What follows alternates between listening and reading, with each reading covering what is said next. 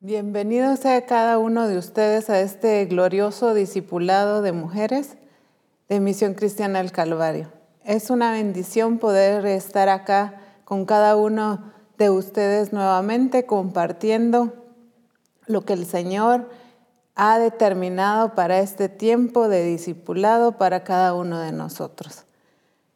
Hemos estado viviendo un tiempo tan glorioso como Misión Cristiana del Calvario el Señor se ha seguido mostrando, eh, se ha seguido manifestando, ha seguido obrando y mostrando su amor para con nosotros, nos ha seguido corrigiendo, nos ha seguido instruyendo y llevando cada día más a alcanzar su propósito. El Señor nos ha estado hablando eh, a través de Reforma Apostólica acerca del señorío de Cristo. El Señor nos ha estado llevando a entender como misión cristiana del Calvario verdaderamente qué es entender y estar bajo el señorío de Cristo.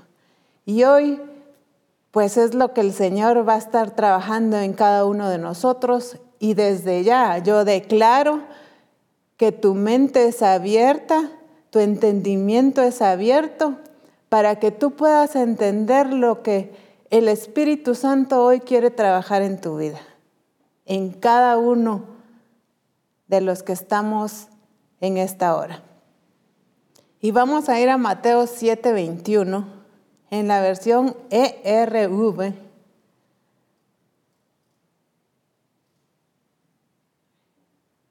Mateo 7:21, ER, V. Dice, no todo el que me llama Señor entrará en el reino de Dios.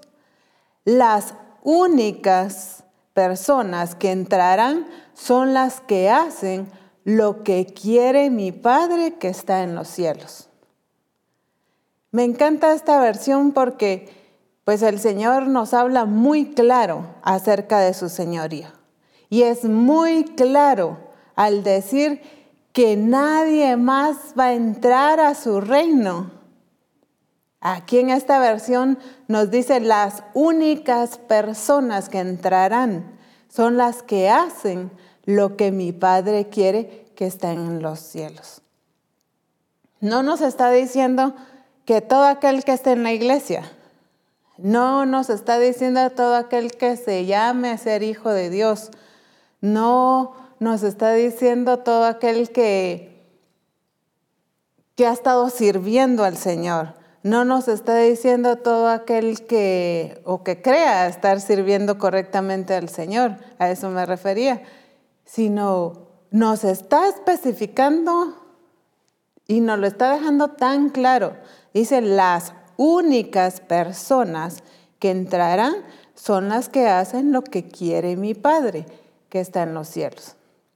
En este querer del Padre se está refiriendo no solamente a obedecer a que Él dice y yo hago. Obviamente lo, lo implica. Pero aquí se refiere a una obediencia, una obediencia con sometimiento una obediencia con entendimiento, no solo hacer lo que me dicen. Cuando yo hago lo que me dicen, no precisamente es una verdadera obediencia, porque puede ser que yo lo hago, pero de una mala manera. Lo hago solo para que no me regañen, lo hago solo para que no digan, lo hago solo para que piensen que, que yo estoy bien. A veces puede ser consciente o inconscientemente que nosotros estamos actuando de esa manera, de una manera eh, no verdadera delante del Señor. Y eso es lo que el Señor ha estado trabajando en Misión Cristiana del Calvario y ha estado corrigiendo. El punto es si tú te has estado corrigiendo en esta área y en todas las áreas que el Señor nos ha estado corrigiendo.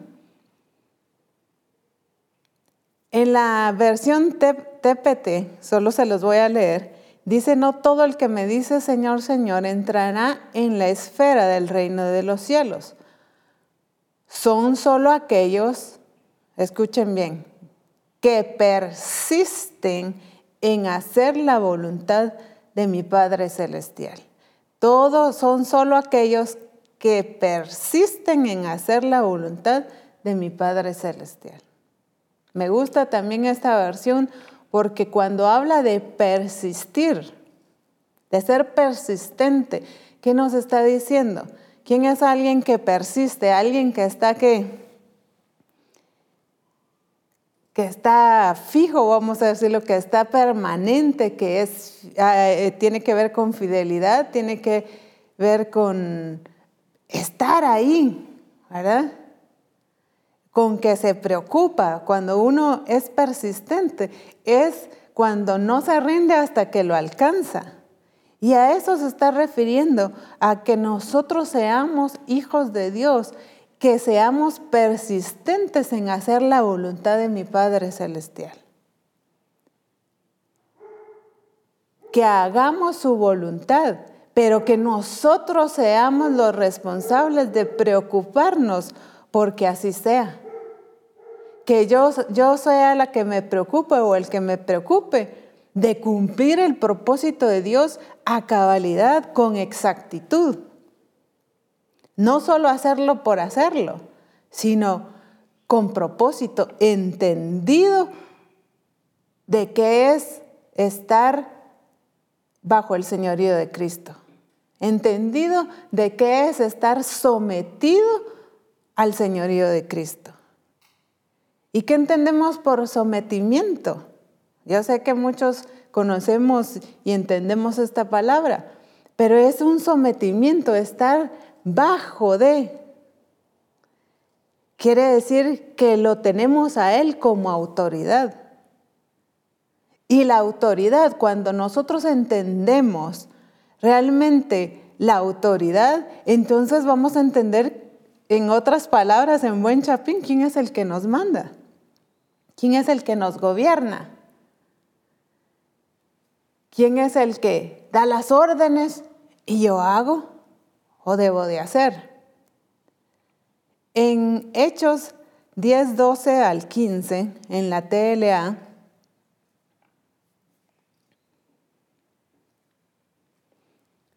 vemos ahí a Pedro. Y vamos a leerlo en este momento. Dice, en el manto había toda clase de animales y hasta reptiles y aves. Pedro oyó la voz de Dios que le decía, Pedro, mata y come de estos animales. Pedro respondió, no, Señor, de ninguna manera. Nuestra ley no nos permite comer carne de esos animales y yo jamás he comido nada que esté prohibido. Dios le dijo, Pedro, si yo digo que puedes comer de estos animales, no digas tú que son inmundos. Vemos acá la posición de Pedro el Señor mismo era el que le estaba diciendo, Pedro mata y come. Pero, ¿cuál era la respuesta? ¿Cuál fue la respuesta de Pedro? No, Señor. Cuando le dice no, Señor, está diciendo algo contrario. Porque está diciendo que no pero le está diciendo Señor. Entonces, ¿qué es? Si cuando el Señor me dice algo, yo soy la que estoy determinando qué es lo que yo voy a hacer. Acá Pedro estaba diciéndole, no, Señor. Y nosotros decimos, ¿cómo Pedro pudo haberle dicho así al mismo Señor? Tan fácil como muchas veces nosotros vivimos nuestra vida a nuestra manera. De esa manera le estamos diciendo al Señor, no, Señor. Cuando Él nos da una orden y nos ha dado varias órdenes, ordenanzas en su palabra, y nosotros no la cumplimos, entonces le estamos diciendo, no, Señor, así de fácil. Cuando Él nos está diciendo que debemos ser modelo en nuestra familia y no lo estamos siendo, le estamos diciendo, no, Señor. Cuando nos está diciendo que debemos eh, llevar el Evangelio a toda criatura y es que me da vergüenza, es que lo que pasa es que la gente no quiere, lo que pasa es que cualquier excusa que yo pueda inventar. Allí yo le estoy diciendo, no, Señor. Cuando nuestra cobertura inmediata como el pastor de nuestra iglesia nos, nos dice algo que va con el diseño, por supuesto, y no lo hacemos porque no me parece la forma en que, en que eh, en la misión lo están haciendo, que porque cualquier situación. Yo lo que estoy diciéndoles, no, Señor. Estoy decidiendo yo no obedecerle al Señor. Pero Pedro tenía una buena excusa según él, así como creemos muchas veces nosotros tenerla. Le dice, no, Señor. Y todavía, eh, si lo leemos, se oye como con orgullo, ¿verdad? Él diciendo, no, Señor, de ninguna manera. Pero veamos aquí algo muy importante. Dice, nuestra ley no nos permite comer carne de esos animales. Y todavía orgulloso dice, y yo jamás he comido nada que, que, que esté prohibido. Todavía, ¿verdad? llevándoselas de muy pilas, como decimos aquí en Guatemala, ¿verdad? De muy correcto, de haber cumplido con esa ley. Pero si nos damos cuenta acá, cuando dice nuestra ley no nos lo permite. ¿Quién lo estaba rigiendo a él entonces? No era el Señor.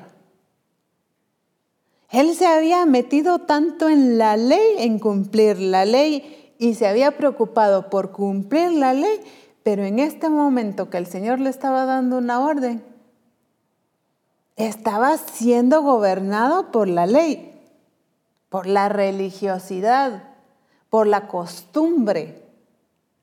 ¿Y cuántos de nosotros hemos vivido un evangelio de esa manera? De una manera religiosa, que porque así se ha hecho, que porque así se estableció que porque así me enseñaron a mí. A veces es nuestra propia ley, ¿verdad? Dice que a veces las costumbres se vuelven leyes, porque eh, de esa manera lo hacemos nosotros y queremos que todo el mundo lo haga de esa manera. Pero aquí el punto es que quién era que le estaba gobernando. El que menos lo estaba gobernando era el Señor. Y según él estaba muy correcto porque había cumplido la ley. Sin embargo, le dice, Señor, no. ¿A cuántas cosas en tu vida, si no en todas, o en muchas, tú le has dicho, Señor, no? O le has estado diciendo, Señor, no. Hermana Lizzy, pero no, hombre, tampoco no sea exagerada. Pero es que si tú examinas tu vida, tú examinas qué es lo que el Señor te ha mandado y qué es lo que tú no has estado haciendo. ¿Cuántas veces el Señor nos ha estado hablando, nos ha estado corrigiendo, ordenando y no nos hemos ordenado? Hay situaciones que a veces alguien me escribe o alguien me habla y está tal vez en alguna circunstancia y cuando yo veo, les digo, pero si es lo que el Señor ha estado hablando, es lo que el Señor ha estado corrigiendo. Entonces, ¿qué es lo que se ha estado hablando? No has ordenado, no has corregido, no has sido transformado, no has puesto orden en tus finanzas, no has hecho esto. cuando el Señor lo ha estado hablando. ¿Qué es lo que has estado haciendo? Diciéndole, Señor, no. Pero creemos estar haciendo lo correcto.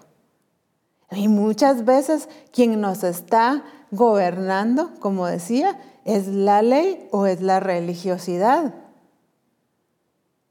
Entonces, el Señor nos está llamando a entender esto, que examinemos nuestra vida y veamos realmente si no hemos estado siendo gobernados por la ley, por religiosidad, que porque esto no se hace de esta manera, sí, pero el Señor dijo así.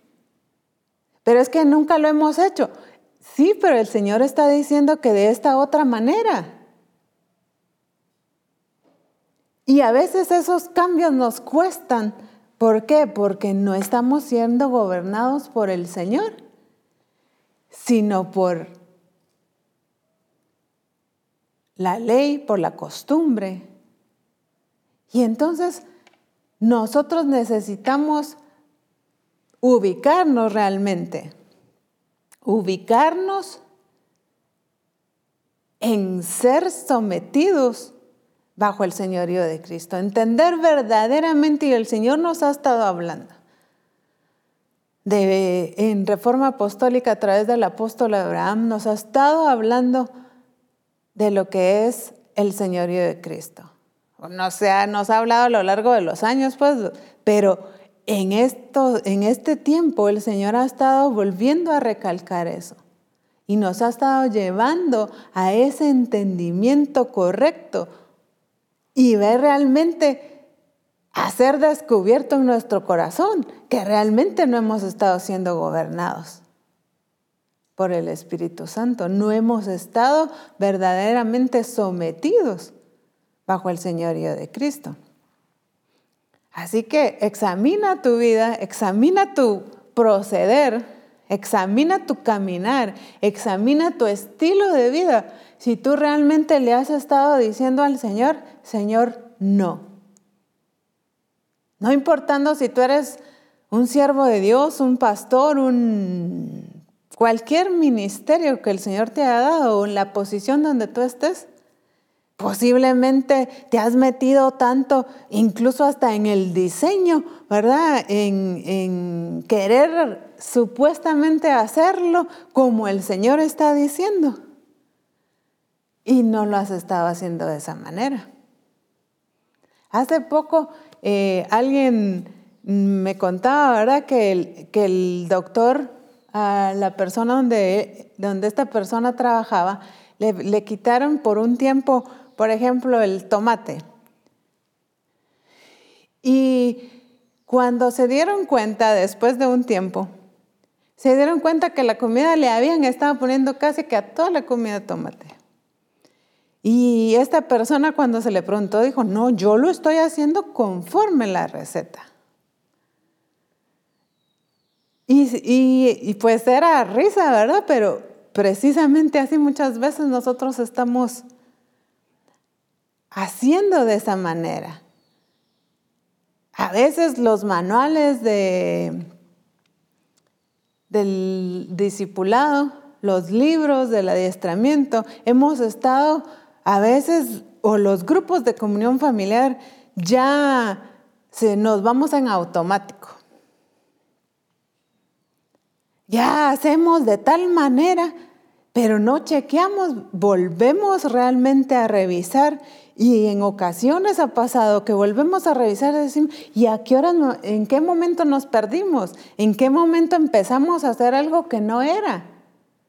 Y yo sí te animo, pastor, discípulo, que vayas y revises cómo están realizando los grupos en tu iglesia, cómo están realizando el diseño en tu iglesia verdaderamente. ¿Qué es lo que han dejado de hacer? ¿Qué es lo que ¿Quién se inventó? No sé, pero lo están haciendo de otra manera. ¿Quién impuso tal eh, forma de hacer las cosas? Es necesario volver a, a chequear y corregirnos en todo aquello que hemos estado haciendo incorrectamente sin darnos cuenta, por ir en automático. Entonces necesitamos examinar todas las áreas de nuestra vida en que hemos estado en automático. ¿En qué áreas has estado creyendo? Es que yo conozco al Señor hace años. Yo siempre, ¿cuántos años llevo en el ministerio? ¿Cuántos años he estado sirviendo al Señor? ¿Qué me van a decir a mí? Sí, pero te perdiste en algún momento y así has estado. Y ni te diste cuenta en qué momento. ¿En qué momento nos descuidamos? Muchas veces, o la mayoría de veces no nos damos cuenta. Hasta cuando ya a veces es muy tarde o ha pasado muchos y acarreamos con muchas consecuencias. Ese es el detalle y pasamos llevándonos a un montón. Entonces el Señor nos está que corrigiendo, llevándonos a corregirnos de una manera integral, de que integralmente nosotros que estemos realmente sometidos bajo el señorío de Cristo. Veamos ahora Samuel 15, 17, 26, en la TLA. Aquí vamos a leer un poquito, pero necesitaba tener aquí este fundamento. Y por favor, léanlo en su casa. No solo lo lean, sino examínenlo y por favor que disciernan qué es lo que el Señor les está hablando en este capítulo, por favor. Dice,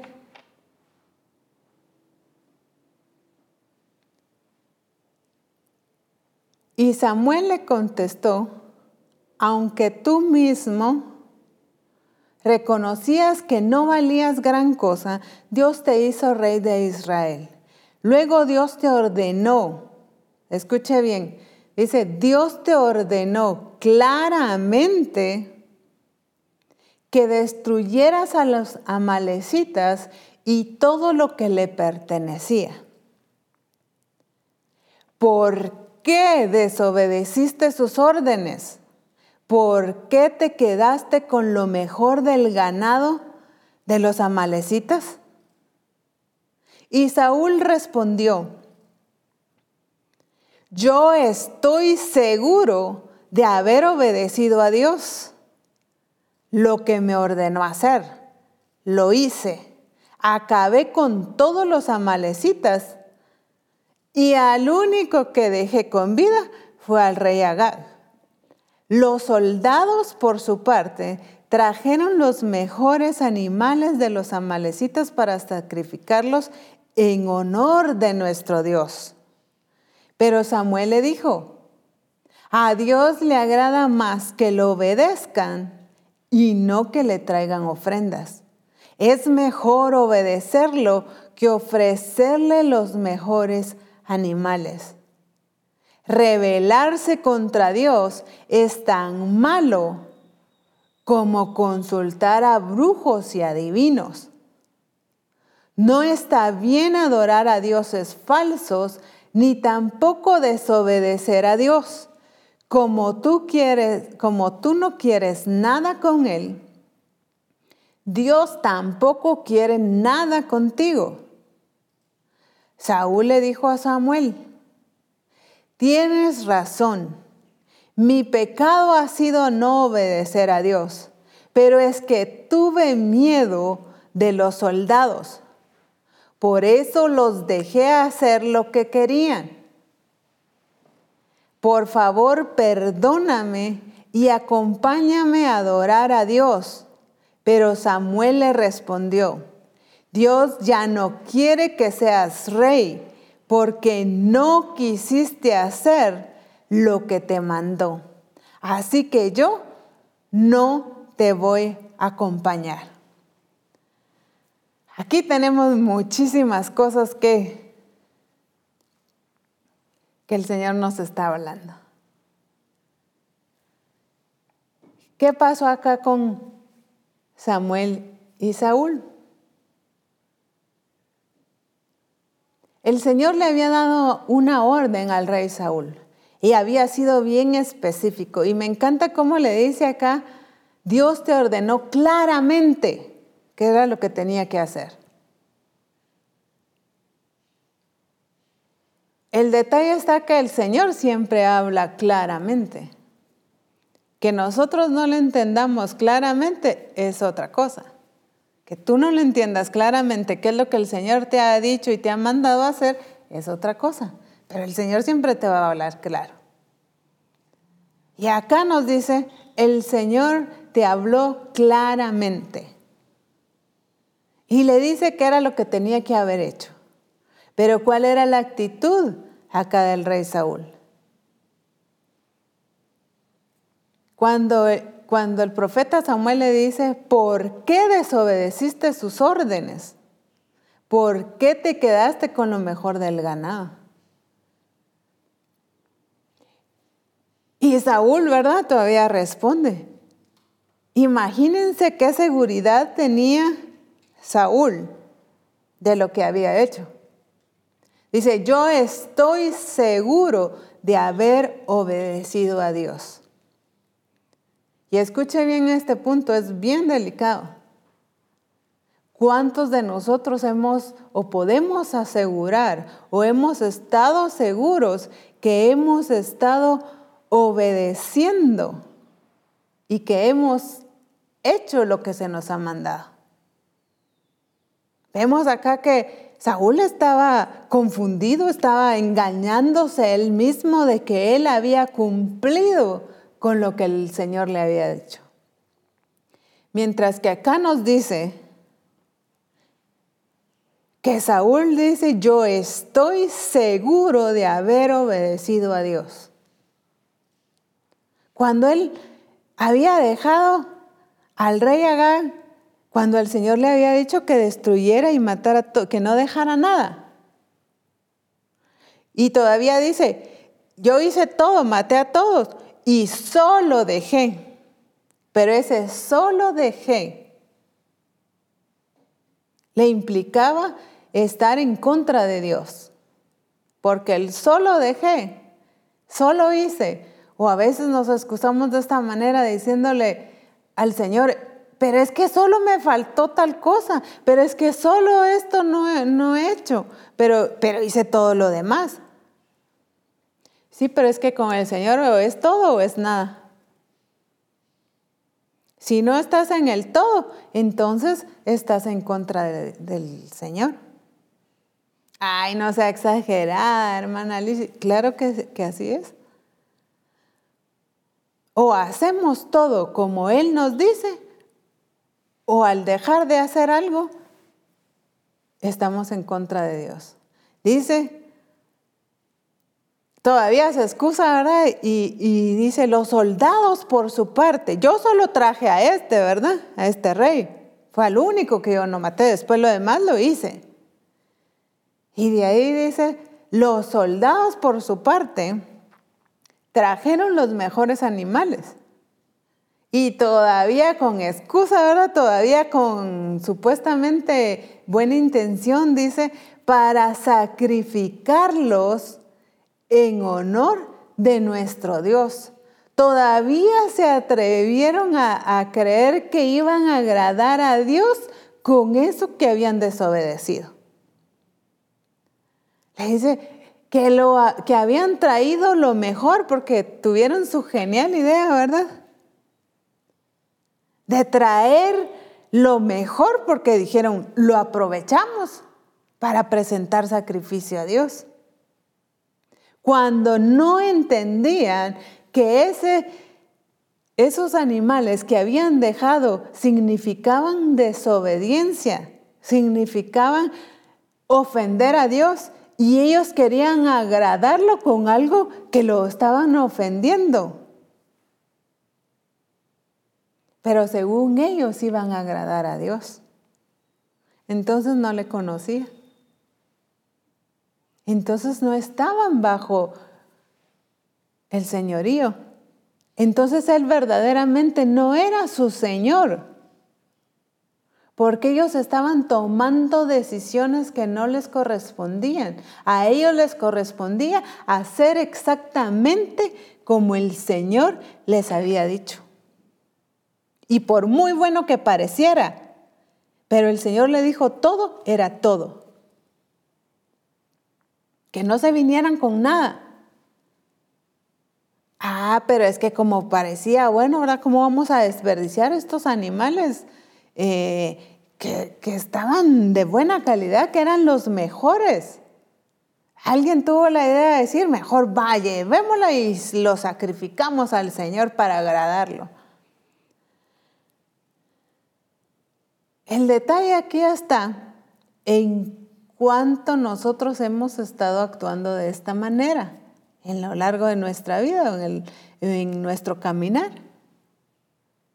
El Señor nos ha dicho algo y tenemos nuestra genial idea, nuestra ocurrencia y agregamos cosas que el Señor no ha dicho. Ah, no, pero es que es para agradar al Señor, es que es para hacer. Sí, pero eso no nos lo ha dicho el Señor. Siempre hay gente en la iglesia que tiene sus geniales opiniones y, pastor, o apóstol, o profeta, ¿por qué? ¿Sabe qué? ¿Por qué no hacemos de esta manera? ¿Verdad? Y caemos como cayó Saúl, que dice, tuve miedo de los soldados. Y por eso los dejé, ¿verdad? Que lo hicieran. Pastor, ¿qué es lo que tú has estado dejando pasar en tu iglesia? Que se sale de lo que el Señor ha dicho. Pero ¿qué tiene de malo pues? O sea, ¿qué? No es gran cosa. Claro que sí. Cuando se sale de lo que el Señor ha dicho, entonces estás en contra de Dios. Sí, pero yo no lo he hecho, lo, están haciendo ellos. Sí, pero tú lo estás permitiendo, tú no lo estás corrigiendo. O padre de familia, ¿cuánto has dejado pasar tú en tu familia que no has corregido? Primero no te has corregido tú. Y has dejado pasar, no, pero es que yo estoy bien buscando al Señor, mis hijos son los que, o mi esposa es la que, sí, pero a ti te corresponde como cabeza de tu casa corregir tu hogar. Al igual que a la esposa también le corresponde corregirse ella y corregir a sus hijos. Has estado dejando pasar, pastor, has estado dejando pasar en tu iglesia porque un discípulo tal vez es muy influyente o porque tú le tienes mucho cariño, pero es que es buena gente, entonces yo la dejo. O porque, peor aún, que porque aporta, ¿verdad? Financieramente y si no, pues se puede ir y ya sin los diezmos de este ya no lo hacemos. Entonces, necesitamos ubicarnos verdaderamente, porque Él no ha estado siendo tu Señor. Y por lo tanto has descuidado tu casa, en primer lugar, has descuidado tu vida, has descuidado tu casa, has descuidado tu iglesia, has descuidado tu función, has descuidado tu propósito. Entonces, no por miedo a alguien o porque qué van a decir, porque si no se me van todos los hermanos y con quiénes me quedo yo. ¿Para qué quieres gente no sometida y que no reconozca el señorío de Cristo. No quiere decir que aquí nadie reconoce, todos se me van. Corrígelos, enséñales.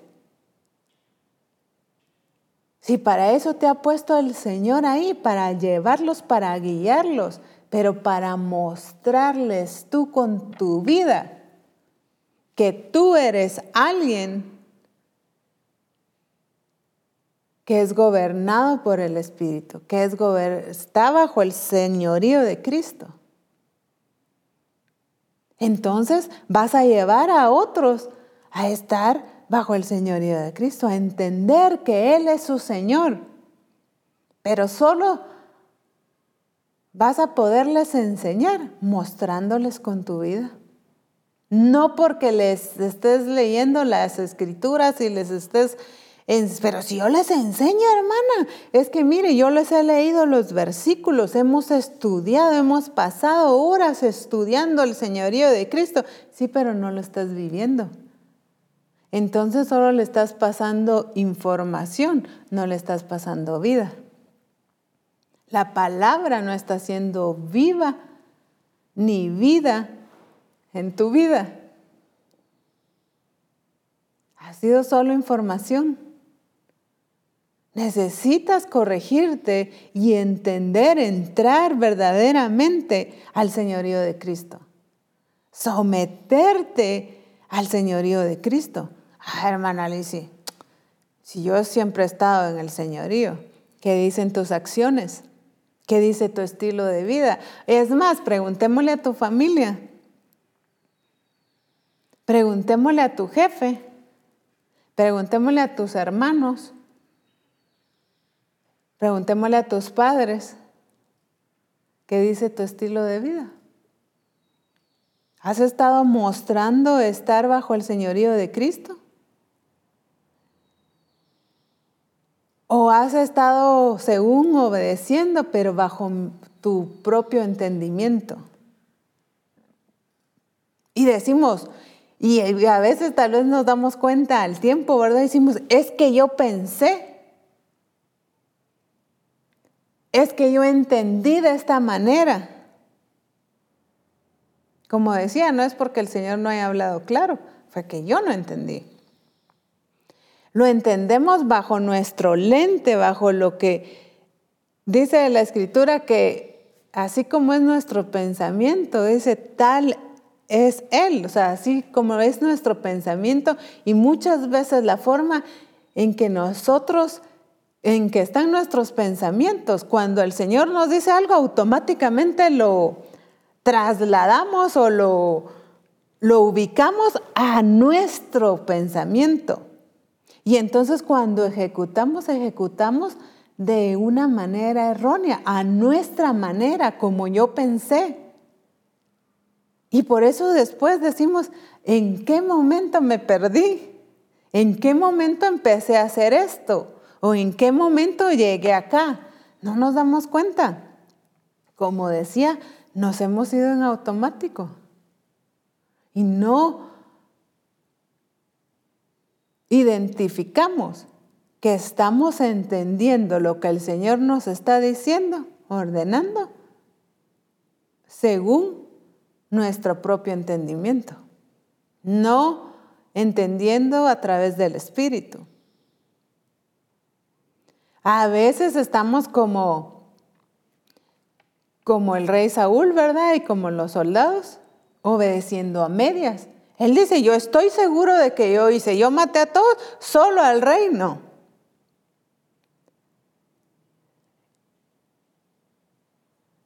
Es que el hecho de haber dejado a uno, con uno, le contó como desobediencia. Y a veces nosotros venimos haciendo muchas cosas que decimos, es que solo uno. El Señor te dijo, ninguno es ninguno. El Señor te dice, bueno, deja dos, deja uno, pues eso es lo que haces. Pero cuando aquí el Señor le había dicho, ninguno, y con uno que dejó, le contó como desobediencia y ofendió a Dios. De una manera que le dice, tú ya no vas a ser rey. Pero si solo fue uno, sí, pero desobedeciste. Y dice que es contado como, como hechicería, dice, como pecado de qué? De adivinación y hechicería. No es cualquier cosa. Ah, ya, pero tampoco, si solo uno de que no hice eso nada más. ¿Por qué me va a decir ahora que, que estoy igual como un hechicero, como un... Pues la escritura lo dice así, porque el Señor así lo ve.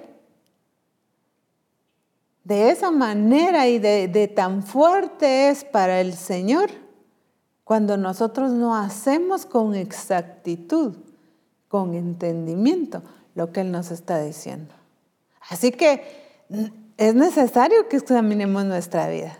Es necesario que examinemos nuestro proceder y cómo hemos estado viviendo nuestra vida en el Señor, pero nuestra vida en, nuestra casa, en nuestra familia, en nuestro trabajo, en todo donde nosotros nos desempeñemos.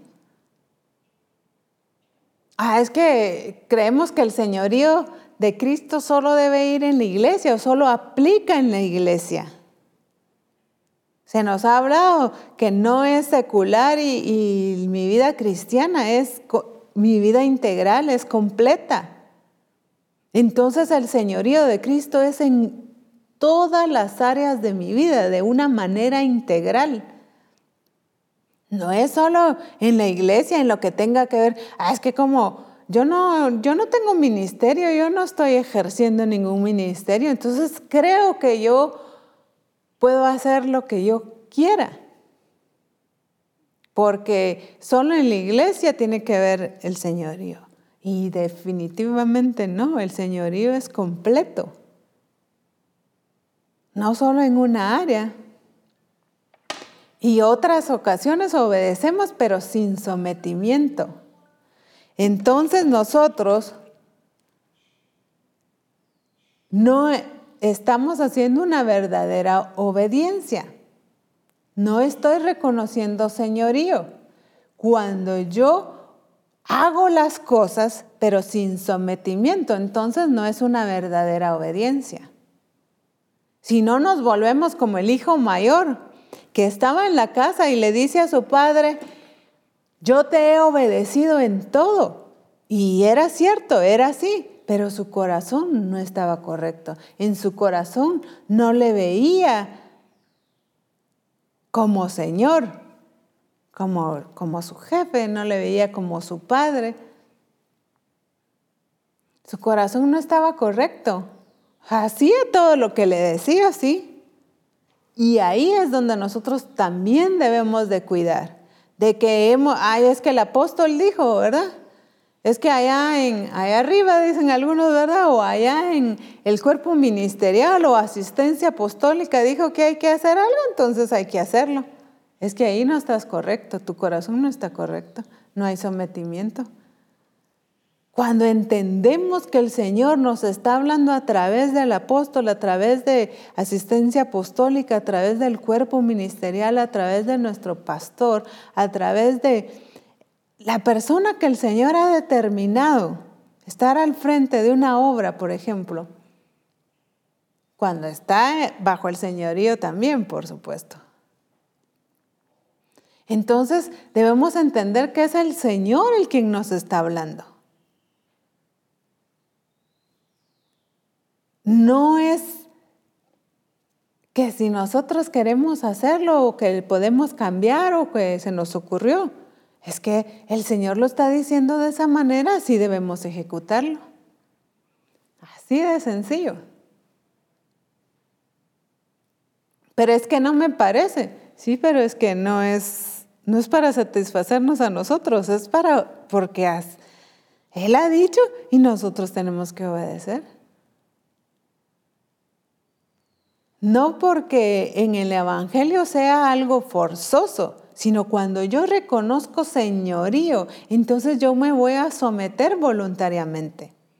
Entonces cuando yo estoy sometida voluntariamente voy a entender que es el Señor el que me está diciendo y que es lo que Él ha determinado, la manera en que lo va a hacer. ¿Cómo lo va a hacer? No sé, yo solo tengo que hacer. Pero es que no entiendo. Es que no te lo dio precisamente para que lo entendieras, sino para que lo obedecieras. No quiere decir que vamos a hacer cosas sin entendimiento, ¿verdad? Aclarando. Sino que nosotros hagamos con el entendimiento correcto del sometimiento bajo el señorío de Cristo. Porque así hemos determinado someternos, no es nada obligado.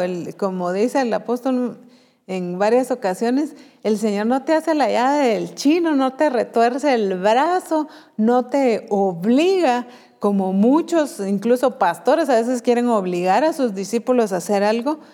Cuando o a los hijos queremos obligar algo, cuando debemos enseñarlos a obedecer por sometimiento, por entendimiento, no por obligación, no por sentirse forzados, que es muy diferente.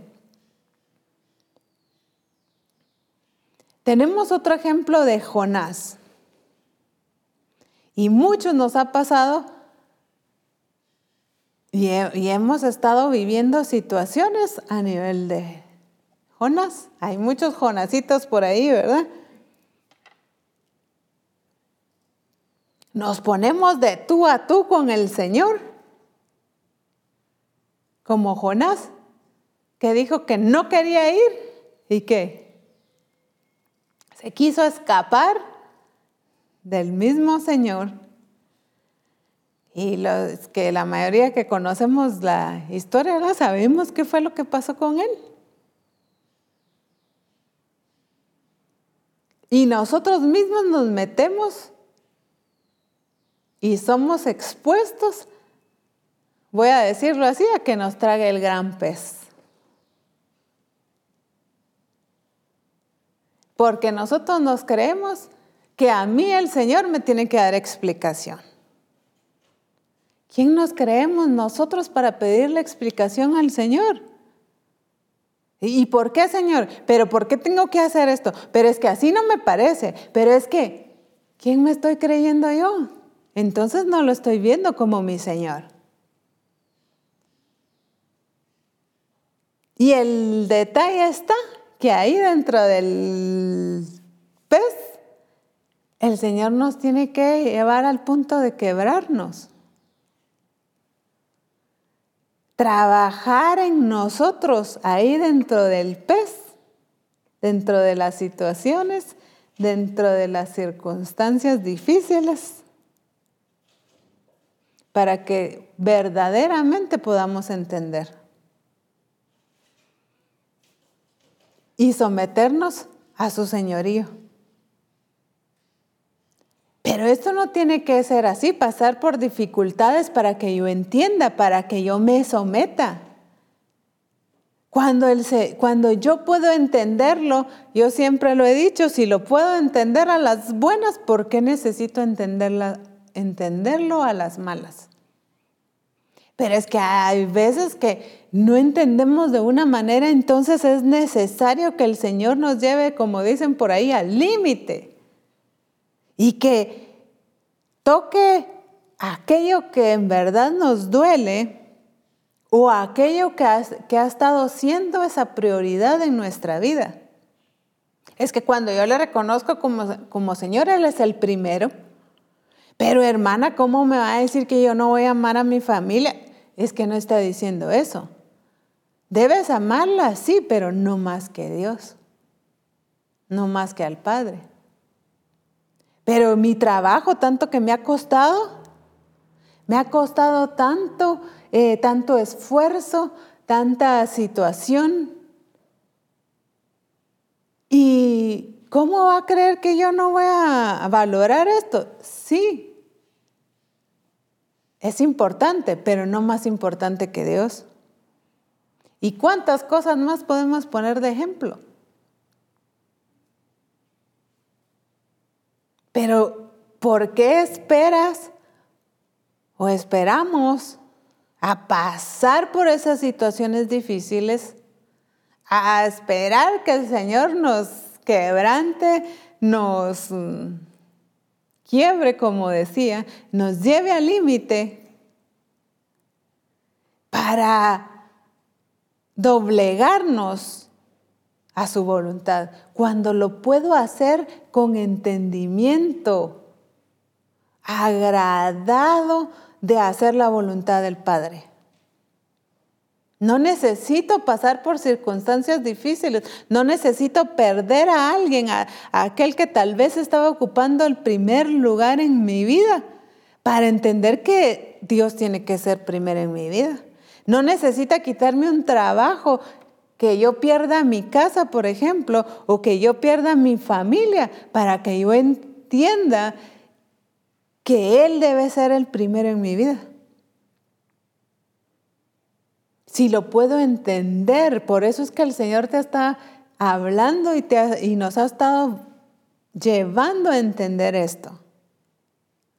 Porque podemos entenderlo sin necesidad de pasar por circunstancias difíciles. Lo peor de todo es que nos pasamos llevando a familia, a las personas que nosotros queremos, amigos o trabajo incluso, o las empresas, a los empleados, nos pasamos llevando a otras personas porque nosotros no entendemos o no hemos querido entender y someternos a Él. Por eso digo, mejor a las buenas. No necesitamos entenderlo a las malas, así que cuidemos también eso. Vemos también en Hebreos 5, 8 y 9.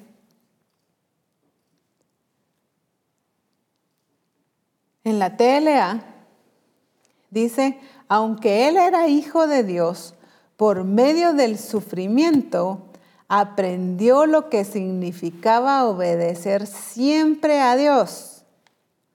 Así, una vez que Cristo hizo todo lo que Dios le mandó, se convirtió en el Salvador que da vida eterna a todos los que le obedecen.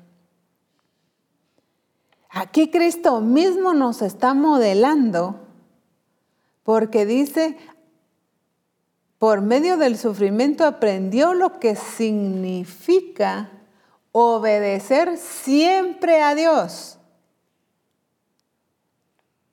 Jesús estaba muy claro y vino muy claro acá a la tierra, a cumplir específicamente lo que el Señor le había dicho.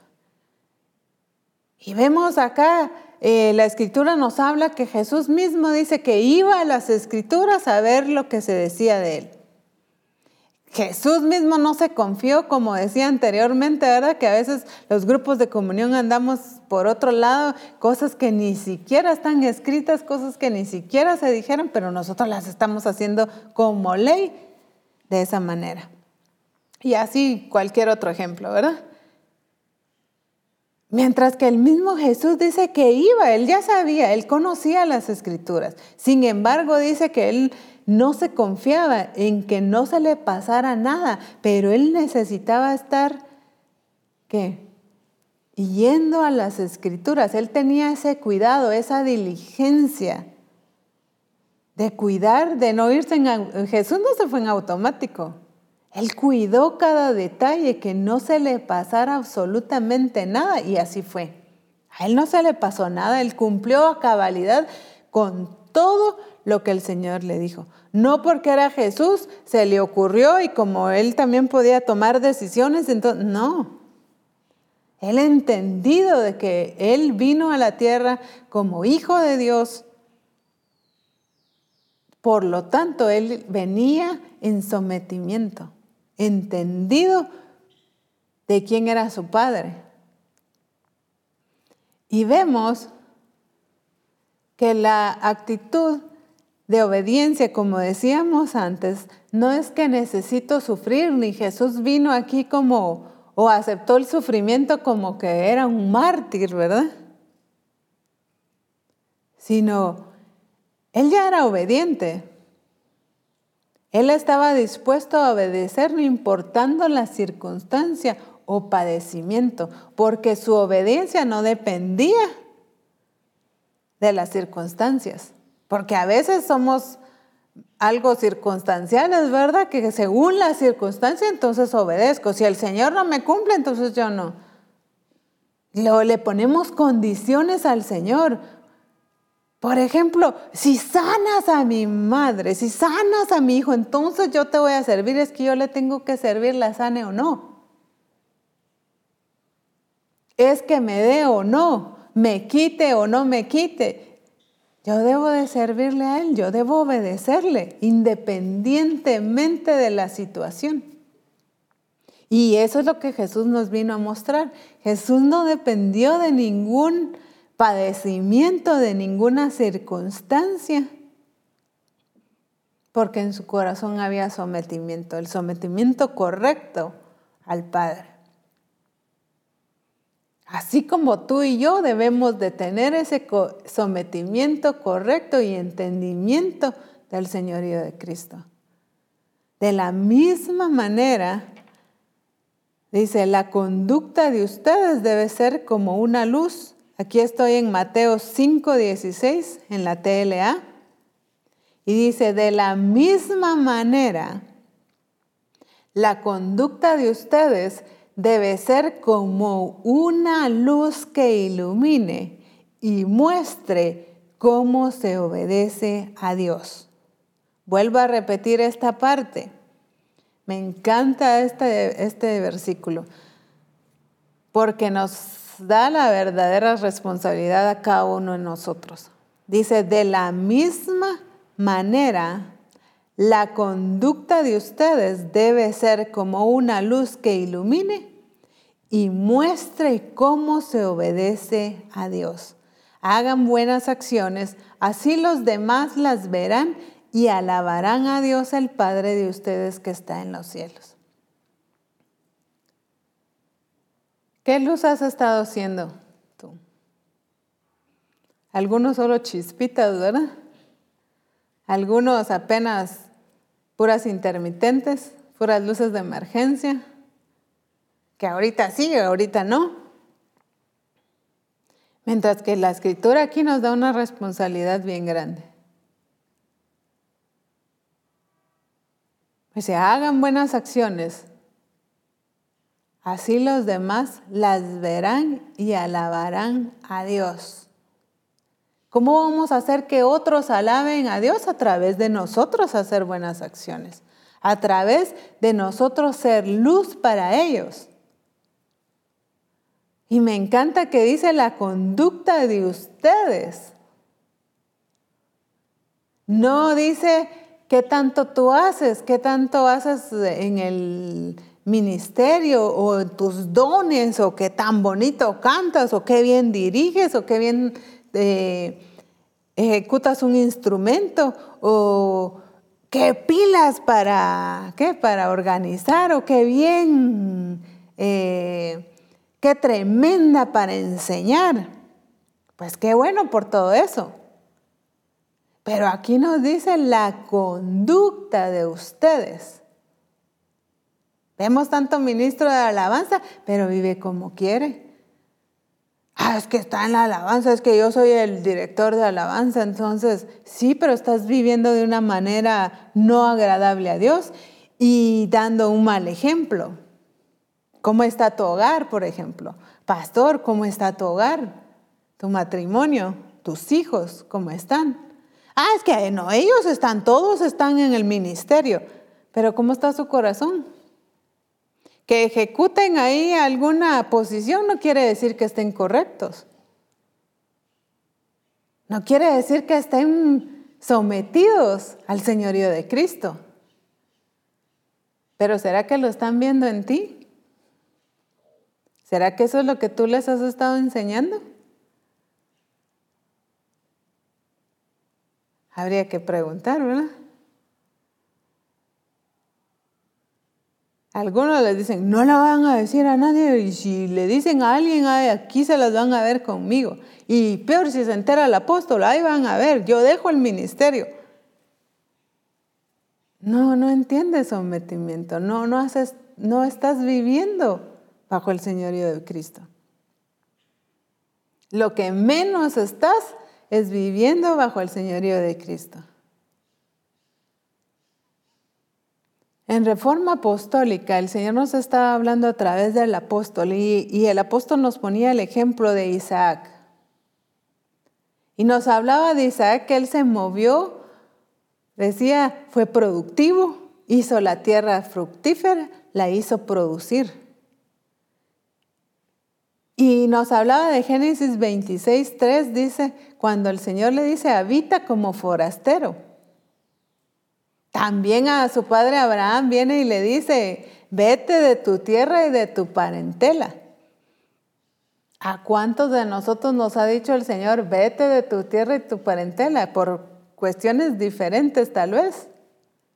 Pero ¿cómo voy a dejar yo mi familia? Pero ¿cómo el Señor me va a estar diciendo si el, la familia es del Señor? Claro que lo es. Pero tu circunstancia o simplemente el Señor está probando tu sometimiento, tu obediencia. Si entiende señorío. Y definitivamente tiene una razón, porque el Señor no va a hacer por ocurrencias, ¿verdad? Tiene una intención ahí. Pero le dice, habita como forastero, te bendeciré. En el versículo 6 ya nos habla y dice, y habitó Isaac. ¿Qué fue lo que él hizo? Y aquí ya lo ejecutó. Es que no era que decía, ah, no, es que yo reconozco señorío. No, él lo mostraba. Pero ¿saben algo muy importante? También Abraham le mostró a su hijo Isaac, le modeló, le enseñó a Isaac con sus acciones su reconocimiento de señorío y sometimiento. Porque cuando el Señor le dijo a Abraham, vete de tu tierra y de tu parentela, lo hizo. Y a lo largo de la vida de Abraham, le pide a su hijo, a su único hijo, ¿verdad? Y, al que más amas le dice. No le pidió algo, pero es que el Señor, ¿por qué pide lo que más amamos? Tal vez porque está ocupando su lugar. Le dice, pero en Abraham era notorio que a pesar de que lo amaba, no estaba ocupando el primer lugar del Señor. Y eso fue lo que Abraham le mostró a su hijo. Y ahora su hijo también entendía y estaba bajo el señorío de Cristo, estaba sometido al señorío de Cristo. Y decimos, ¿por qué nuestros hijos entonces no están sometidos? Porque dicen algunos, yo eduqué a este patojo bien y ahora me resultó todo mal creado. Tal vez no lo educaste bajo el señorío de Cristo bajo tu propio pensamiento tal vez. Pero si aquí lo he tenido yo en la iglesia, aquí lo he estado, es que lo has forzado, no le has enseñado. O le has enseñado información, no vida. Porque te escuchan decir una cosa y tú estás viviendo otra en casa. Tal vez por eso, ¿verdad? Pero vemos acá cómo Abraham le mostró a su hijo sometimiento. Le demostró con sus acciones, con su vivir. Tú se lo estás, si es que se lo estás enseñando con palabras nada más o con tus acciones, tu estilo de vida, cómo tratas a su mamá, por ejemplo, a tu esposa, cómo los tratas tú a ellos como hijos, cómo tratas a tus empleados, si tú tienes una empresa. ¿Cómo tratas a tus compañeros de, colegio, de escuela o de universidad o de donde quiera que tú te desempeñes? ¿Qué es lo que están mostrando tus acciones?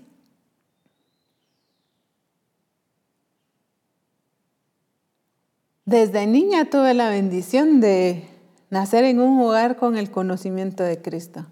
Yo pude ver a mis padres que cuando el Señor decía algo, ellos se preocupaban por cumplir a cabalidad lo que el Señor ha dicho. Y eso ha sido hasta el día de hoy. Yo pude ver en ellos la diligencia, la preocupación o el, el amor a hacer exactamente. Y así les dijeran cualquier cosa que les dijeran. Así los atacaran, así eh, los mismos pastores le dijeran, apóstol, no, mire.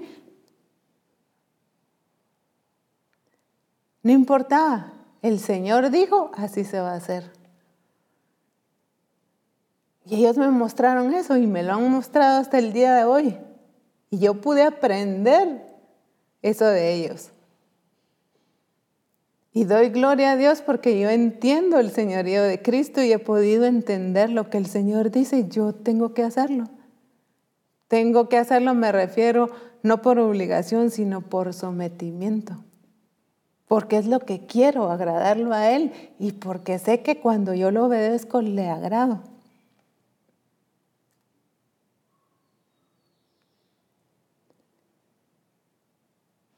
Y puedo testificar que tanto el apóstol Ronald y mi persona fuimos hijos obedientes, hemos sido hijos obedientes.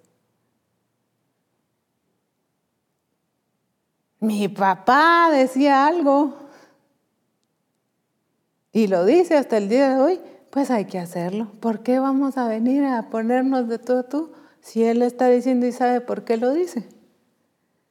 Si Él dice a Misión Cristiana del Calvario, el apóstol dice a Misión Cristiana del Calvario, el Señor dijo esto y eso es lo que vamos a hacer, ¿por qué no lo vamos a hacer si lo hemos visto en Él?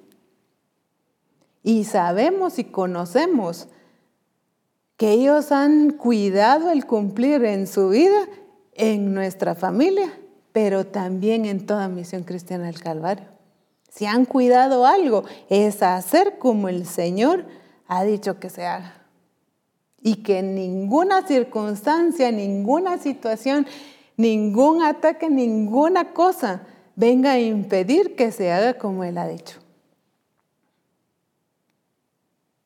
Pero ahora te digo a ti, padre, a ti, madre, a ti, discípulo, a ti, pastor, ¿qué es lo que tú has estado mostrándoles?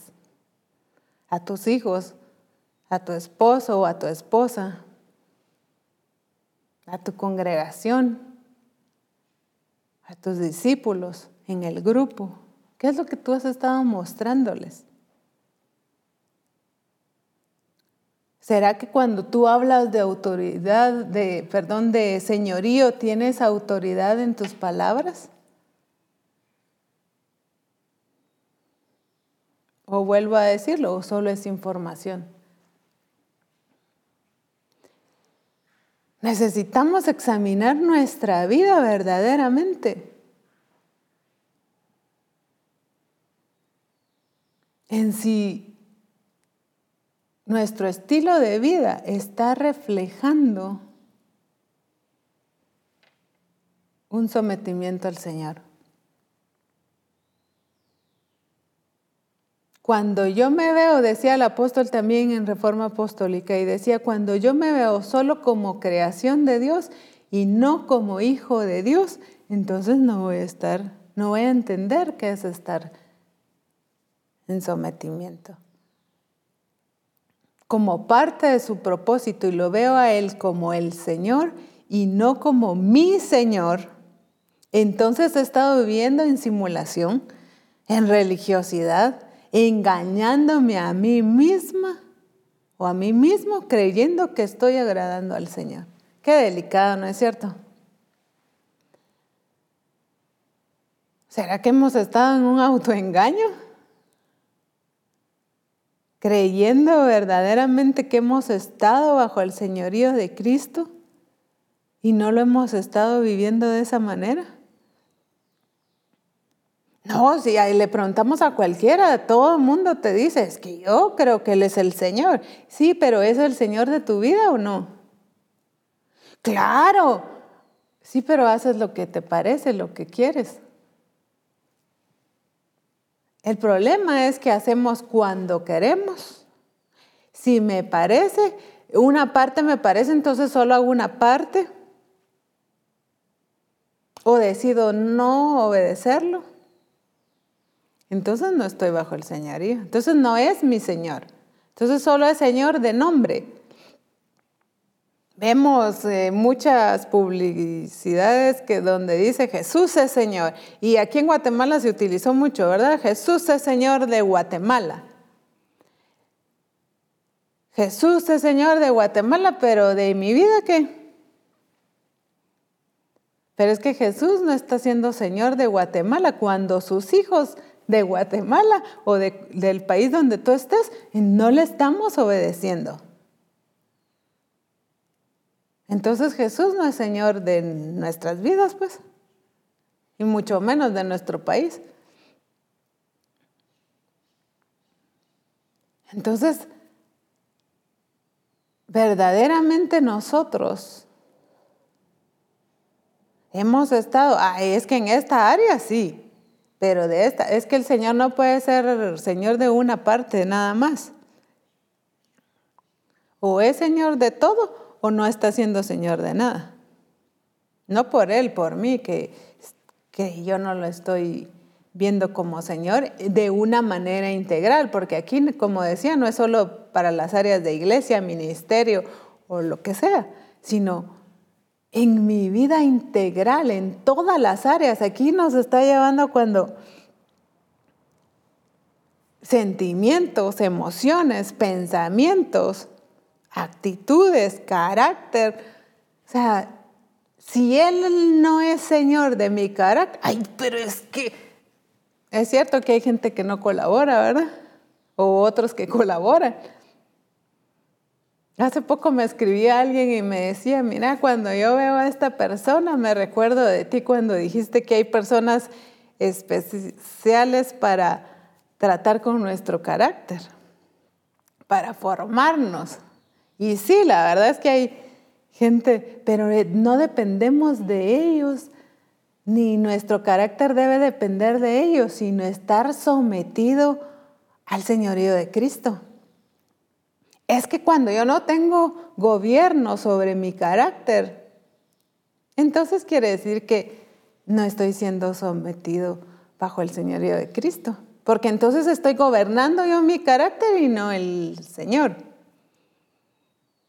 Cuando mis emociones, alguien decía, es que qué difícil tener las emociones, pero le decía yo, es que, bueno, a varios, ¿verdad? No solo a uno, es que el Señor nos ha estado hablando de, tener nuestras emociones sometidas. Era lo que decía, es que nos falta aplicación. El Señor nos ha estado hablando en todas las áreas de nuestra vida. Lo que pasa que no hemos estado obedeciendo. No le hemos estado reconociendo como Señor. Porque cuando yo no aplico lo que el Señor me ha estado diciendo, solo, ¡ah, qué tremendo! Sí, tremenda esa palabra. Pero no lo estoy aplicando en mi vida, entonces estoy menospreciando lo que el Señor me está diciendo que yo haga y que yo necesito hacer. El Señor me está diciendo algo yo necesito hacerlo, ejecutarlo, poner por obra. Pero cuánto el Señor nos ha hablado de ser y tener nuestras emociones bajo su gobierno. ¿Y qué pasa? La primera circunstancia, nuestras emociones son las que nos están gobernando. ¿Qué es lo que te está gobernando a ti? un enojo puede ser, ¿verdad? Tus sentimientos.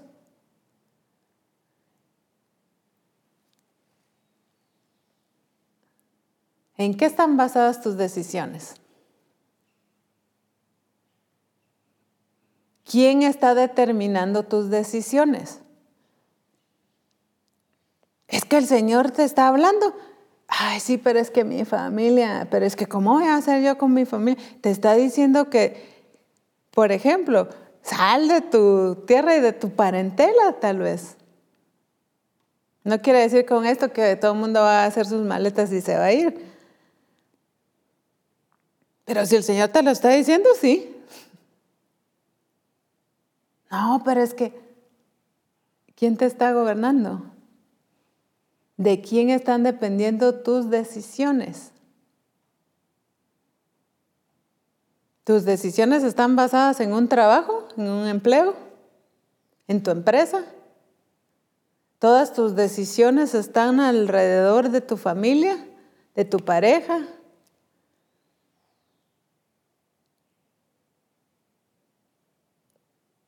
Tu nivel económico posiblemente.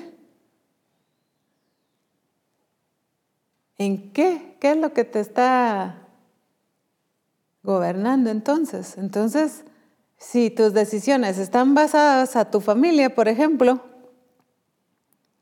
entonces tu familia es que te está gobernando. Tu pareja te está gobernando. Tus hijos te están gobernando.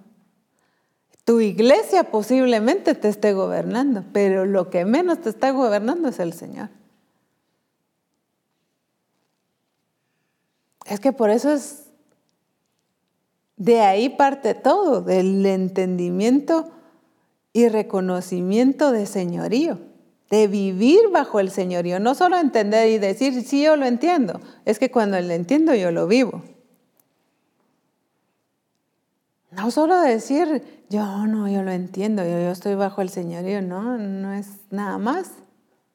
Es vivir, es mostrar, es que mi estilo de vida muestre que mis decisiones no están basadas en nadie más que no sea el Señor. No quiere decir que, que no voy a saber qué comer mañana porque es que como el Señor no me ha dicho y estoy buscando en la palabra, pero no encuentro aquí, casi que queremos encontrar recetas, ¿verdad? Eh, y no me dice aquí, no, no estamos hablando de esas cosas, pero nuestras decisiones las tomamos en torno a quién o a qué. Analiza tu vida y a eso te está llevando el Espíritu Santo y por eso el Señor me dijo que declarar al principio tu entendimiento abierto para que puedas entender y distinguir y discernir en tu vida, en tu corazón, todo esto que el Señor te está hablando. Y puedas distinguir y ver claramente tus decisiones basadas en torno a quién o a qué han estado las has estado tomando?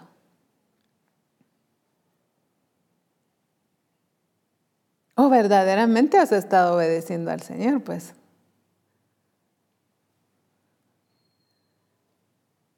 Cuidemos diligentemente de hacer exactamente como el Señor nos dice. Y exactamente no me refiero a religiosidad, a, a que así es que no, no, no lo limitemos a nuestro entendimiento o pensamiento. No lo traslademos a la forma de pensar de nosotros, sino a la forma en que el Señor lo está diciendo. Sin tergiversarlo, sin traducirlo, sin quitarle sin ponerle exactamente como el Señor te está diciendo. El Señor te dice ninguno es ninguno. El Señor te dice todos es todo. El Señor te dice cinco es cinco. Él te, él te dice sí es sí. Te dice no es no. Ha sido fácil. Porque tú vas a entender que es estás obedeciendo con sometimiento, entendido de tu sometimiento a Él, porque tú has sido creado para obedecerle.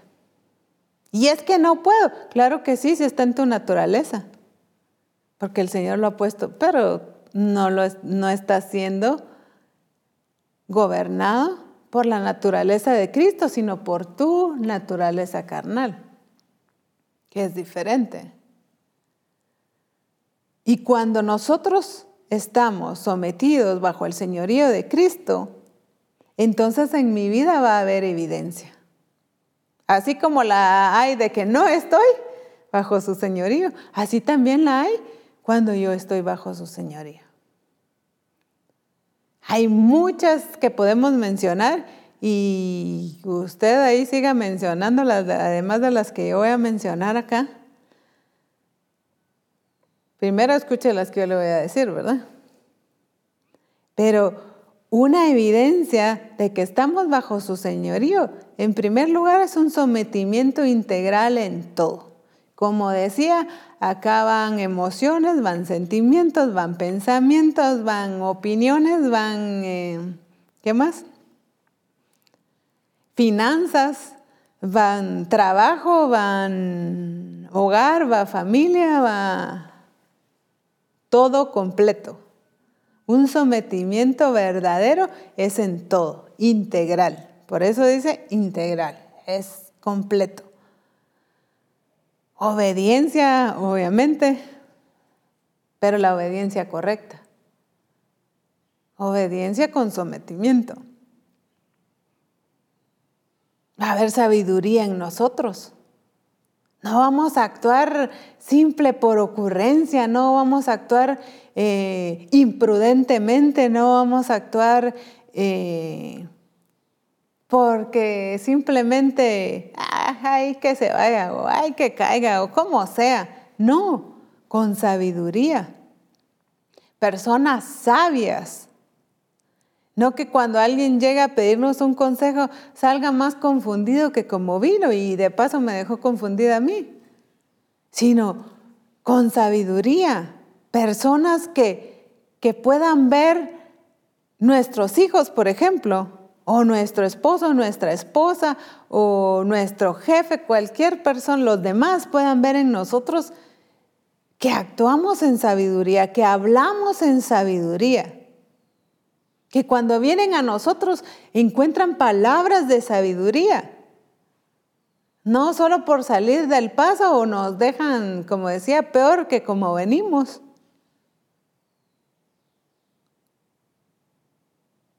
O, ay, vos hacerle esto y el otro.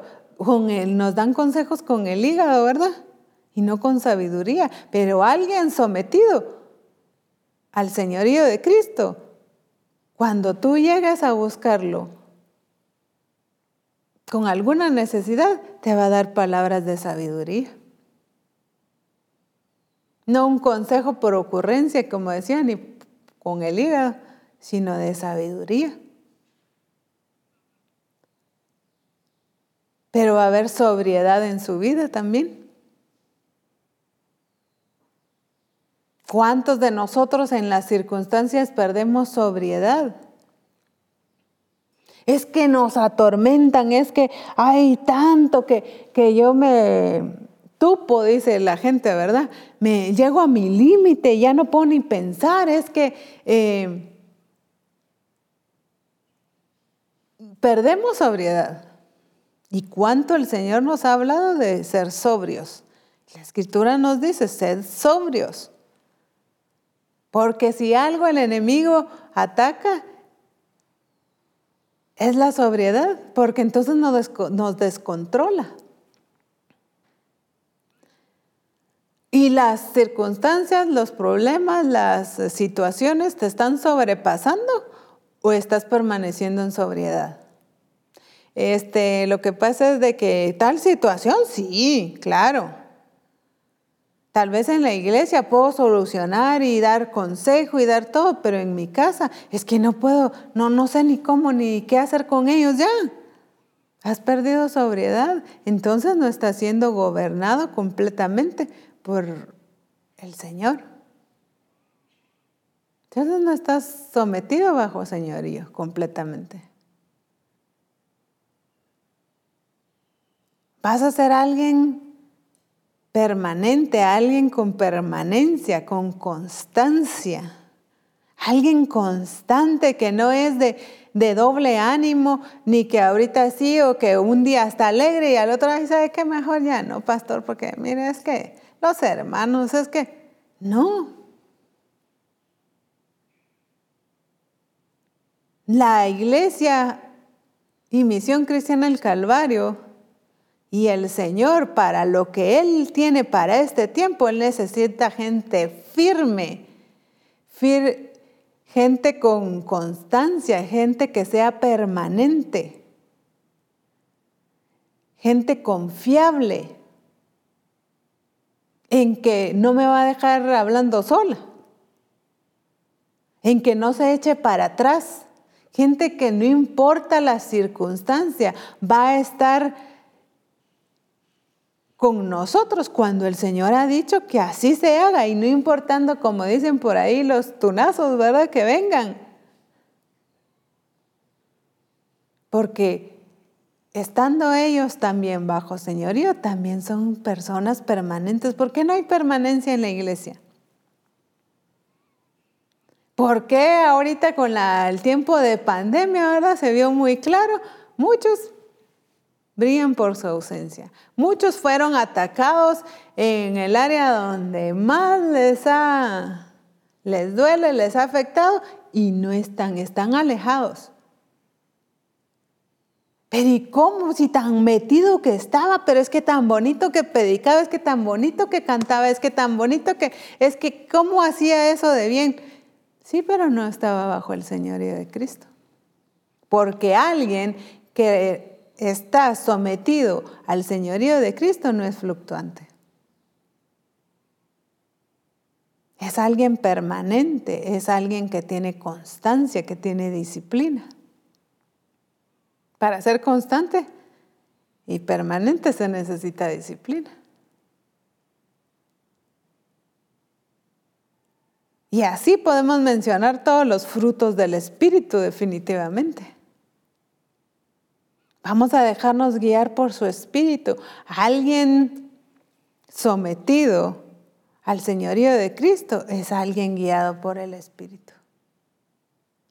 Hay que correr, corre. Hay que caminar, camina. Alto, se detiene. Por ahí no, por aquí. Ahorita no, ahora sí es guiado por el Espíritu. Sí, pero es que ahorita se ve el mejor momento. Mire, ahorita hay que hacer. Es que el Señor no ha dicho todavía. Pero ¿cómo? ¿Cuánto ha pasado? Mire, y estamos esperando. Sí, pero el Señor no ha dicho. Es alguien que si el Señor no dice, no se mueve. No quiere decir de que se queda de brazos cruzados, ¿verdad? Aclarando. Pero sí alguien que es guiado por el Espíritu. Alguien que es guiado por el Espíritu no se pierde, no se desubica.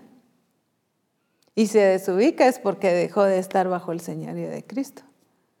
Si pierde sobriedad es porque ha estado dejando el señorío de Cristo. Y no como alguien decía un día, es que me salí del diseño por un momento y ya porque este le tuve que dar una subbuena porque no se ubicaba y entonces ahora sí ya estoy otra vez. No es de, de ahorita sí, ahorita no. No es que me voy a salir de, del reino ahorita y después regreso. Algunos se van a echar su vuelta, ¿verdad? Pero entonces es que no hay reconocimiento de señorío. Y entonces, mi hermano, el Señor nos está llevando a que tú y yo examinemos nuestra vida, examinemos, como decía, nuestro caminar, examinemos nuestras actitudes, examinemos nuestro estilo de vida, qué es lo que está evidenciando, que estamos bajo señorío o solo estamos en el ministerio porque, o predicando, o estamos en la iglesia porque mi mamá aquí me trajo y aquí me quedé. O porque, o creyendo, engañándonos nosotros mismos que estamos haciendo como, como aquel rey, ¿verdad? Que hacía lo recto delante de Jehová, pero no de perfecto corazón. Fíjese bien, dice, hacía lo recto delante de Jehová, no solo delante de la gente, era delante de Jehová. O sea, así estaba haciendo lo que Jehová decía, pero no de perfecto corazón, no con sometimiento. Entonces, que tú estés haciendo en la iglesia, que vayas y evangelices, que vayas y hagas el grupo, que vayas y cantes eh, bonito, que vayas y que dirijas el grupo de alabanza, que vayas y digas, no precisamente quiere decir que estás bajo señorío de Cristo. Entonces, es tiempo hoy de que tú vayas y, como decía, permitas al Espíritu Santo y a través de Él tú examines tu corazón. Pero examines tus evidencias, no las que tú creas, no con tu propia medida, sino con la medida de Cristo. Ah, es que si la medimos con nuestra medida, olvídense, todos estamos, como decimos en Guatemala, nítidos. Pero ¿cómo estás con la medida del Señor? Con la medida de Cristo. ¿Será que damos la talla o estamos faltos? Y si no has estado bajo el señorío de Cristo, entonces hoy es tiempo que tú te rindas, que tú te arrepientas y vuelvas a Cristo. El apóstol decía algo tan tremendo. Y sé que a muchos les pegó, pero no solo que les pegó, sino que, verdaderamente haya provocado cambio. Cuando les dijo, si, si ustedes no obedecen, ni siquiera se atrevan a llamarse cristianos. Pero así de, de fuerte es. La iglesia está llena de los que se dicen llamar cristianos, pero hacen lo que quieren. Y el Señor con esa gente no va a trabajar. No has estado agradando a Dios haciendo lo que tú quieres, tomando las decisiones que tú quieras. La única manera de agradarle es estar sometido bajo su señorío agradándole a Dios, obedeciéndole con entendimiento y a cabalidad con lo que Él te está diciendo. Así que Misión Cristiana del Calvario y todo aquel que nos esté escuchando, el Señor te está llamando a un sometimiento al señorío de Cristo. A que seas un verdadero hijo de Dios pero no que se dice llamar hijo de Dios, sino a un verdadero hijo de Dios que le reconoce y le tiene en primer lugar. No ninguna circunstancia, ninguna familia, ninguna persona, ni el trabajo, ni ninguna otra cosa. Ocupa el lugar que le pertenece a Cristo porque el Señor nos ha estado llevando y corrigiendo los que hemos estado autoengañados, ¿verdad? También a que abramos los ojos de nuestro entendimiento para poder entender y someternos a su señorío. Por eso dice, no todo el que me llama Señor, Señor, entrará en el reino de Dios. Lo delicado es que si Algunos de nosotros le hemos estado llamando nada más Señor. Pero dice claramente que si solo le hemos estado llamando Señor, pero no le hemos estado obedeciendo, entonces no entraremos al reino de los cielos. Porque claramente dice, no todo el que me llama Señor, Señor, entrará en el reino de Dios. Las únicas personas que entrarán son las que hacen lo que quiere mi Padre que está en los cielos. Y este quiere es como, como quiere, no en mi forma, ¿verdad? Cuando, cuando Él dice, no cuando yo quiero. Como Él dice, en la forma que Él dice. En el momento que Él dice. Ese sometimiento. Así que lo que el Señor quiere es que entremos a su reino. Por lo tanto, nos está llevando a que le obedezcamos en todo. En todo es todo. Así que oremos hoy.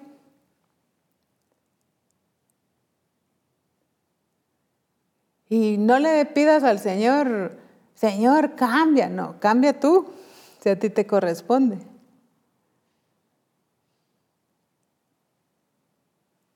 Señor, yo quiero, pero no puedo. Le estás mintiendo al Señor. Si Él te ha dado en tu naturaleza esa capacidad. Y además, no es con tus fuerzas, es con, con sus fuerzas. Es sometidos a Él.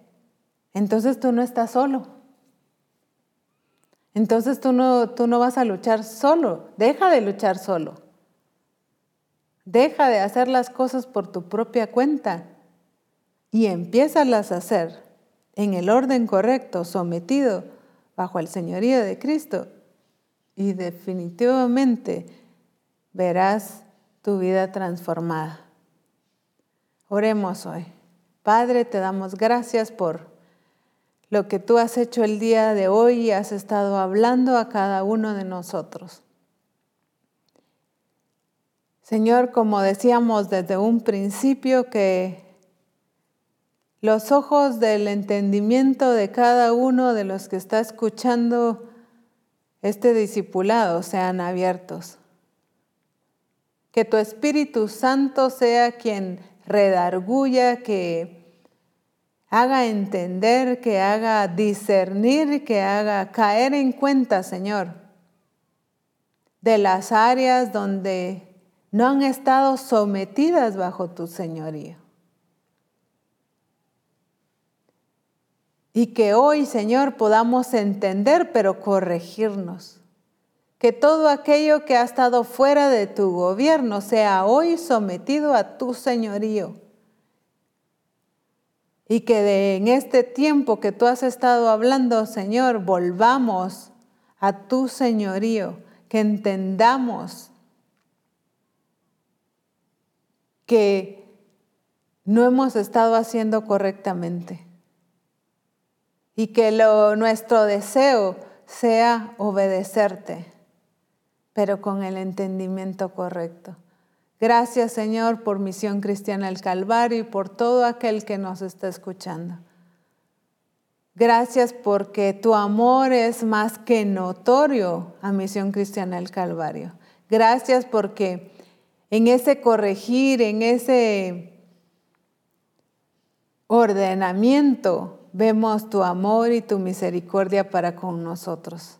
Gracias te damos, Señor, en el nombre de Jesús. Amén.